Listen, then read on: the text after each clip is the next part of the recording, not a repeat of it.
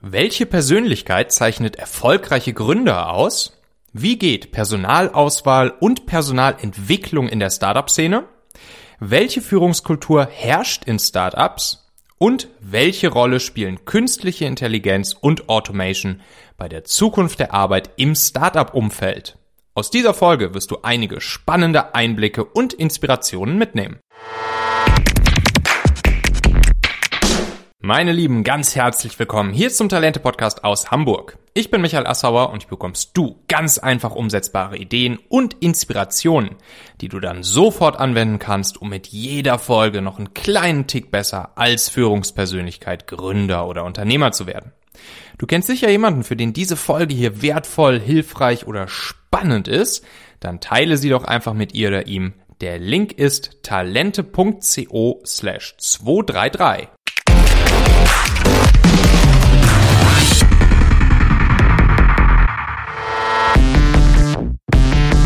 Ja, ich habe kürzlich ein Interview gegeben in der neuesten Ausgabe der Human Resources Consulting Review. Das ist eine ja, wissenschaftliche Publikationsreihe, die herausgegeben wird von Professor Dr. Jens Nachtwey und Katharina Nachtwey. Und Jens Nachtwey, der ist Psychologe, forscht an der Humboldt-Uni in Berlin.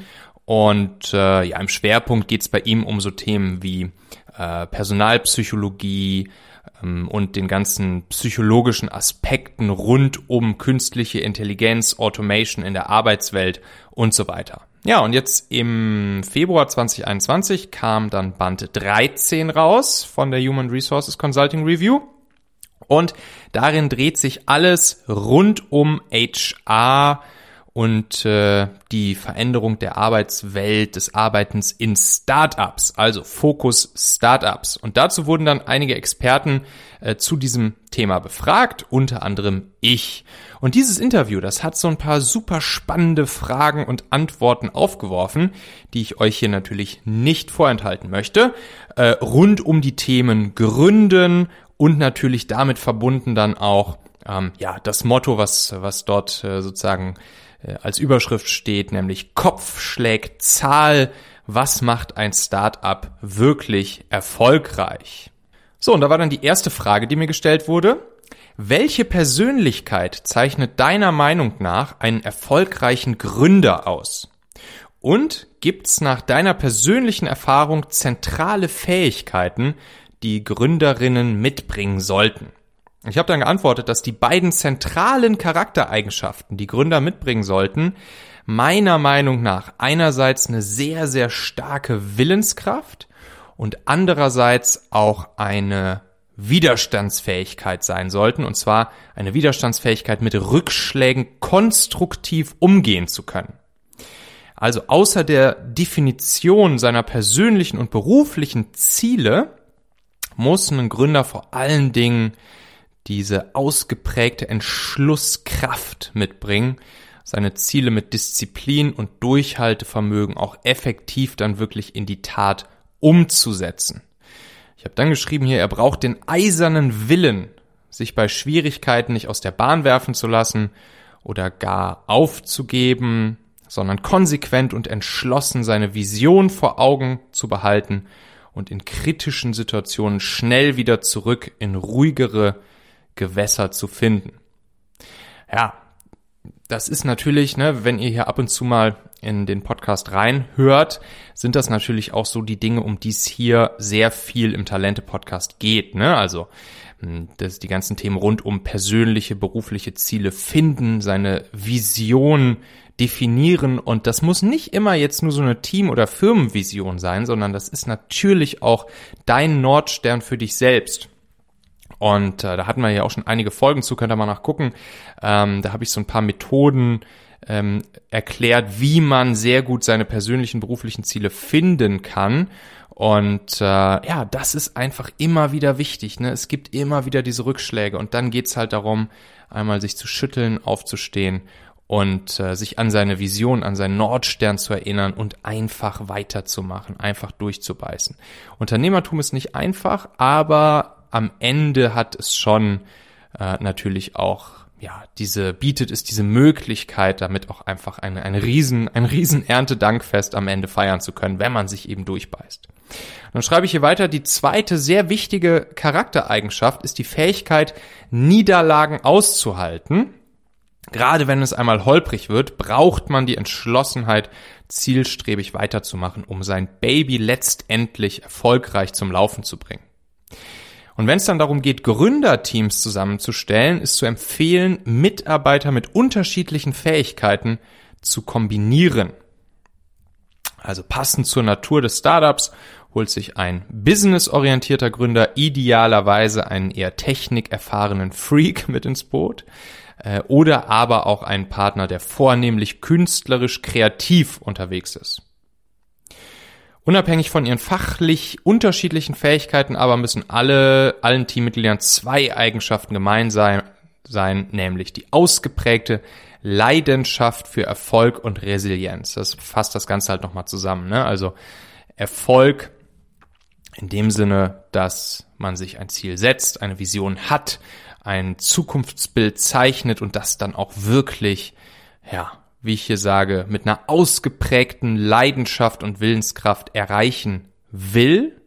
Und diese Resilienz ist dann natürlich genau die ja, Widerstandsfähigkeit oder grundsätzlich die Fähigkeit, mit ähm, Niederlagen umzugehen, mit Rückschlägen umzugehen und dann auch ähm, weitermachen zu können. So war es damals bei uns ähm, bei Familonet auch. Also da war es so, dass äh, mein Mitgründer Hauk und ich, wir waren im Prinzip die beiden Business ähm, getriebenen Mitgründer und unserer, unser Mitgründer David war der Techie. Das war natürlich von vornherein klar, dass er die ganze technische Entwicklung dann auch als CTO äh, verantwortet. Bei Hauke und mir war es so, dass wir am Anfang erstmal uns ein bisschen einruckeln mussten und unsere, ja, unsere Position jeweils in der Firma finden mussten, um uns natürlich auch nicht ähm, ja, inhaltlich in die Quere zu kommen.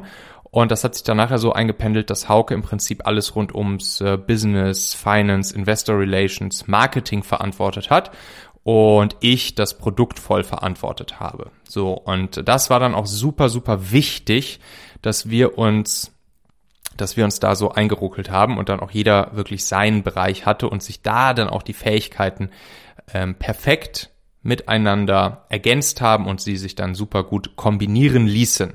Jetzt bei Talentmagnet ähm, ist es ähnlich. Also als ich äh, Talentmagnet mit Nikolas zusammen gegründet habe, war Nikolas eben der, der vor allen Dingen äh, schon sehr viel Erfahrung im Performance Marketing gesammelt hatte, ähm, alles rund um bezahlte Werbekampagnen auf Social Media Kanälen schalten, PPC äh, etc. Und ich eben derjenige, der schon Erfahrung hat mit Businessaufbau äh, und natürlich auch das ganze Thema Mitarbeiter finden. Ähm, hier auch nicht zuletzt durch diese Talente Medien äh, natürlich mit reingebracht haben. Dann war es eine perfekte Kombination und jetzt bei der Talentmagnet Agentur ist es auch ähnlich mit Elina an Bord. Äh, sie ist auch ähm, ja Online-Marketeer ähm, at heart sozusagen und äh, das ergänzt sich natürlich auch wiederum super, dass sie jetzt äh, für unsere Kunden dabei Talentmagnet natürlich auch äh, richtig, richtig gute Performance-Recruiting-Kampagnen ähm, schalten kann. So, und das ist eben natürlich grandios wichtig, wenn man so ein Gründerteam, Gesellschafterteam mh, hm, zusammenstellt. So, dann die zweite Frage hier. Wie nimmst du die Personalauswahlpraktiken in der Startup-Szene wahr? Gibt es nach deiner Erfahrung Prozesse und Instrumente, die charakteristisch für die Beurteilung von Potenzial bei Bewerbern im Startup-Umfeld sind? So, und ich antworte dann, im Startup-Umfeld ist es bei der Personalauswahl ratsam, jedem Teammitglied noch vor Beginn seiner Tätigkeit unternehmensrelevante Testaufgaben zu übertragen. Das ist ein qualitativ kurzer, aber sehr starker Prozess, der den Bewerber schnell zu verantwortlichem Handeln bringt und dem Gründer gleichzeitig ein qualifiziertes Instrument zur Bewertung von neuen Mitarbeitern in die Hand gibt. Also das rate ich tatsächlich sehr. Das machen wir jetzt bei Talentmagnet auch weiterhin. Das haben wir damals bei Familonet gemacht. Ähm, das habe ich ähm, in meiner Zeit bei Daimler gemacht. Als ich da das Produkt auch und das Produktdesign-Team verantwortet habe. Ähm, Testaufgaben machen ist einfach absolut notwendig, meiner Meinung nach, um auch gegenseitig herauszufinden, ob es passt. Es ist eine faire Sache für beide Seiten. Die Person, die mit dem Gedanken spielt, ihren Lebensweg zu ändern für unsere Firma, für uns, für dich, ähm, die hat es verdient, vorher einmal zu spüren und live dabei zu sein, zu sehen, ähm, wie in dieser potenziellen neuen Arbeit äh, gearbeitet wird, wie das Team zusammenarbeitet, wie die Prozesse sind, wie die Kommunikation ist, wie der, wie der Alltag in Zukunft aussehen könnte für sie. Und natürlich auch wir als Führungskräfte, Unternehmer, Gründer, ähm, Teammitglieder wollen wissen, jo, passt diese Person wirklich und deshalb ist meiner Meinung nach unerlässlich, ähm, einen Probearbeitstag beispielsweise zu machen. In meinem Buch, da erkläre ich auch noch ein bisschen näher, was man da an so einem Tag genau machen kann, wie man das einfädeln kann, damit eben auch sozusagen das Ergebnis äh, möglichst messbar am Ende ist und äh, man da super einfach mit ein paar ganz einfachen Methoden ähm, ja auch wirklich das, das aller, allerbeste rausholt für beide Seiten aus so einem Probearbeitstag. Ich schreibe dann hier weiter, im Startup-Team arbeiten alle auf ein großes Ziel hin. Darum ist es besonders wichtig, dass jeder Einzelne zum Team passt und er ein Mindset mitbringt, das sowohl, sowohl das Team als auch das Startup erfolgreich nach vorne bringt. Er muss zu unternehmerischem Denken fähig sein und sich mit der Mission und Vision des Startups klar identifizieren können. So, das ist wichtig. Ne? Also gerade, gerade in einem kleinen, jungen Startup ist es unerlässlich, dass auch alle ähm, sich die unternehmerische Brille aufsetzen können. Es müssen nicht alle Unternehmer sein, es müssen auch nicht alle ähm, unternehmerisch getrieben sein, aber es muss zumindest klar sein, ähm, was unternehmerisch sinnvoll ist und was nicht. Und dabei hilft einfach die Mission und die Vision äh, im Blick zu haben. Und natürlich müssen die Leute sich damit identifizieren können, ähm, weil sonst werden sie nicht in die richtige Richtung mitlaufen. Gerade in kleinen Teams ist es wichtig, dass jeder Mitarbeiter mit den anderen Teammitgliedern sehr gut auch auf der menschlichen Basis harmoniert.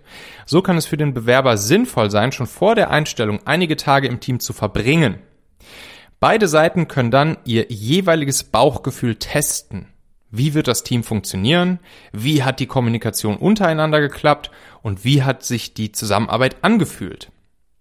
Man kann im Team mit dem Bewerber in ungezwungener Atmosphäre vorab auch etwas trinken gehen. Das ist gar nicht so, so doof.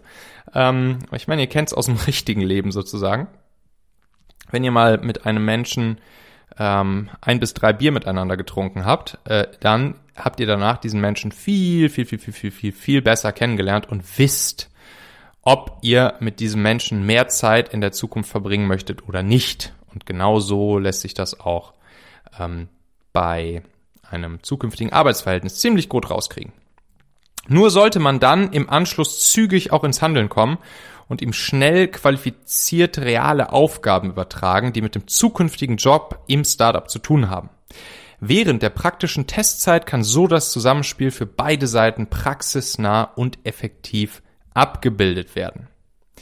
Basierend auf der Evidenz kommt nun die datenbasierte Auswahl ins Spiel. Wie gut oder wie schlecht hat der oder diejenige die Aufgaben gelöst?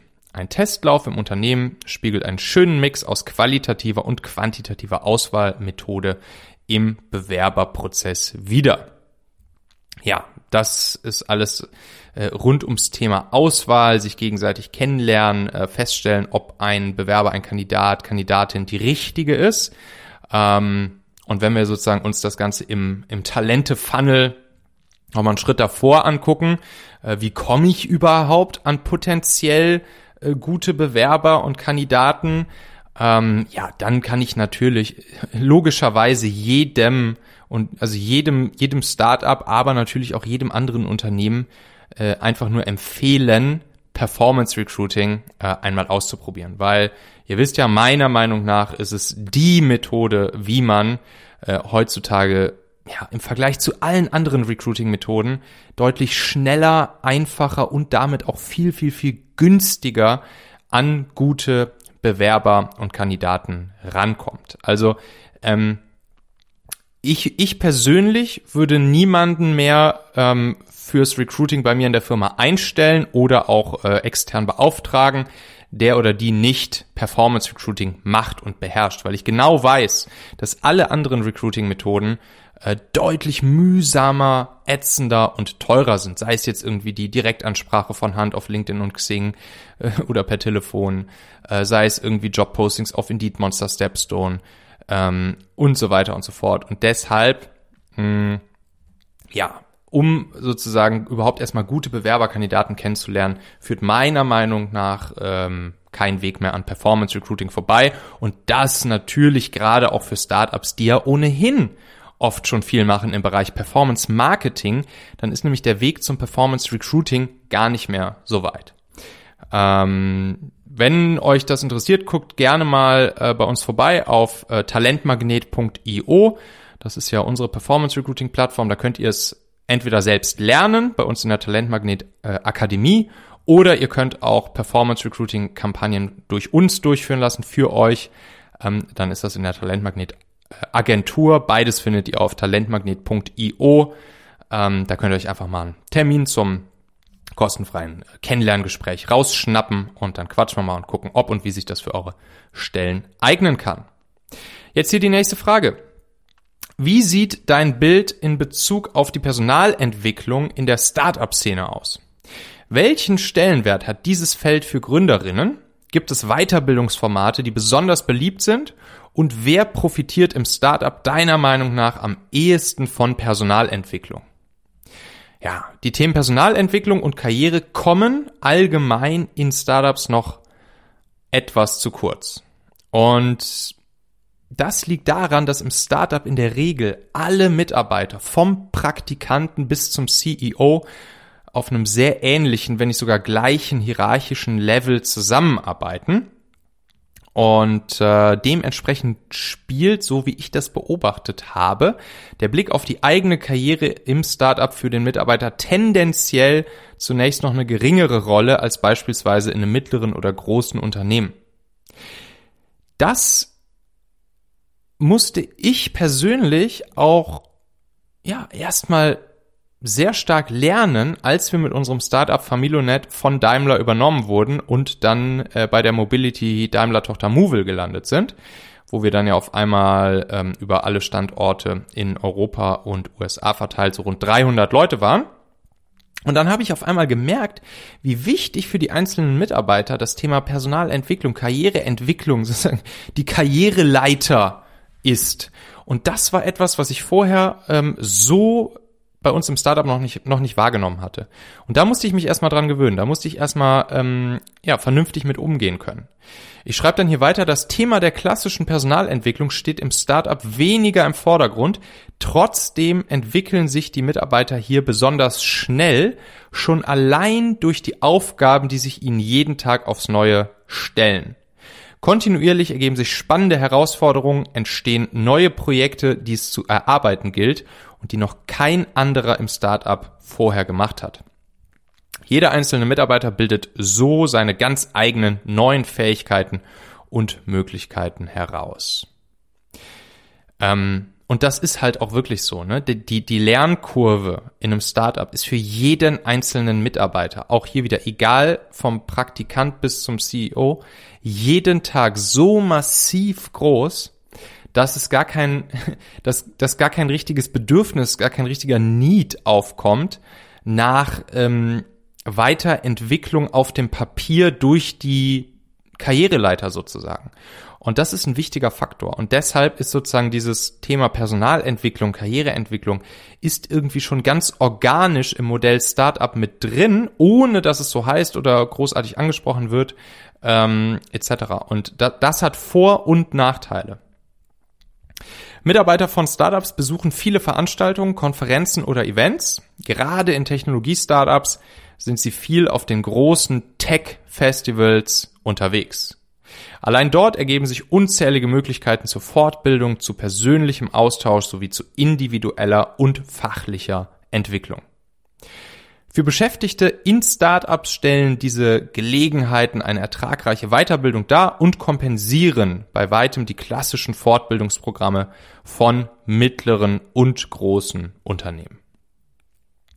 So, dann die nächste Frage, die lautet, wie nimmst du die Führungskultur in Startups wahr? Gibt es bestimmte Führungsstile, die sich in der Startup-Szene durchgesetzt haben oder soll die Führungsrolle deiner Erfahrung nach sogar mehr oder minder abgeschafft werden? Die Führung in einem Startup muss sich vor allen Dingen dadurch definieren, dass das Team im Unternehmensgründer eine Art Nordstern, also einen Inspirator und Motivator sieht. Er muss in der Lage sein, die Mission des Startups unmissverständlich zu vermitteln, auch wenn nur er vorerst, natürlich er oder sie ist klar, alleiniger Visionsgeber seines Produktes ist. Gründer oder Gründerteams sind die taktgebende Führung eines Startups. Und so ist es auch. Ne? Meiner Meinung nach kannst du kein Startup aufbauen und ich glaube, dasselbe gilt auch für Teams in größeren Unternehmen, ähm, wenn du als Leader, als Führungskraft, als Gründer, als Unternehmer dem Ganzen nicht deine Richtung, deine Präferenzen, deine Couleur ähm, gibst. Weil genau das wollen die Leute ja auch. Die Leute kommen in ein Startup, weil es eine Vision und eine Mission gibt, egal ob die jetzt irgendwie schon schön ausformuliert ist oder nicht. Leute arbeiten nicht im Startup, weil es so schön sicher ist oder so wenig äh, Arbeit oder Füße hoch bedeutet, sondern Leute kommen in ein Startup, weil sie bei etwas dabei sein wollen, ganz vorne mit dabei sein wollen, was das Potenzial hat, etwas Großes zu werden. So. Und ähm, genau deshalb muss auch der Gründer vorne stehen und dafür stehen und die Leute mitreißen, die Leute jeden Tag inspirieren, motivieren. Und das ist wichtig, das ist super, super wichtig. Ich sage dann hier weiter, abgeschafft werden sollte die Führungsrolle auf keinen Fall. Mitarbeiter wollen geführt werden. Sie wählen sich, sie wählen für sich ein Startup, weil sie mit unkonventionellen Visionären zusammenarbeiten möchten. Lass jetzt bitte einmal kurz auf der Zunge zergehen, weil sie mit unkonventionellen Visionären zusammenarbeiten möchten. Und weil sie dort Menschen treffen, die die Welt verändern und anderen zur Problemlösung verhelfen wollen. Gerade deshalb muss es im Startup starke Führungspersönlichkeiten und starke Visionäre geben. Was natürlich nicht heißt, dass es in einem hierarchischen Modell gearbeitet werden muss. Gerade ein Startup macht es aus, dass jeder Mitarbeiter auch seine eigenen Ideen und Inspirationen erfolgreich in ein junges Unternehmen mit einbringen kann. Mit den unterschiedlichsten Instrumenten der Projektführung oder des Projektmanagements können die Mitarbeiter im Team ein Produkt mitgestalten und mitformen. Zum Beispiel durch agile Prozesse wie äh, Scrum oder die Kanban-Methode. Die Führungspersönlichkeit ist also ein Muss im Startup. Sie muss die Richtung vorgeben und die Leitplanken setzen. Nur innerhalb dieser Leitplanken haben Mitarbeiter durch agile Prozesse die Freiheiten und Möglichkeiten, großartige Dinge im Team gemeinsam erschaffen zu können. Die fünfte Frage. Wie beurteilst du bezüglich künstlicher Intelligenz und Automation die Zukunft der Arbeit im Startup-Umfeld? Wie könnte sich die Arbeit in Startups in den kommenden zehn Jahren ändern? Und welche Chancen und Risiken siehst du hier? Künstliche Intelligenz und Automation im Startup. Wenn wir von klassischen Tech-Startups sprechen, also Technologie-Startups, sprechen wir von Unternehmen, die schon heute sehr stark standardisierte, automatisierte und genau skalierbare Produkte entwickeln und bauen. Im Vergleich zu vielen anderen, vor allem mittelständischen Unternehmen, ist in diesen die Digitalisierung und Automatisierung, also das Potenzial für Startups, schon weitgehend ausgeschöpft.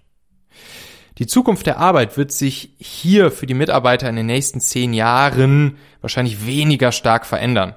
Hingegen wird der Ausbau künstlicher Intelligenz eine zunehmend große Rolle spielen. Einzelne Arbeitsprozesse werden schon in naher Zukunft zunehmend von Systemen abgelöst werden. Die grundsätzliche Arbeit aber, nämlich Systeme erfolgreich aufzusetzen, diese zu entwickeln und mit Herzblut zu verkaufen, wird mehr denn je beim Mitarbeiter bleiben.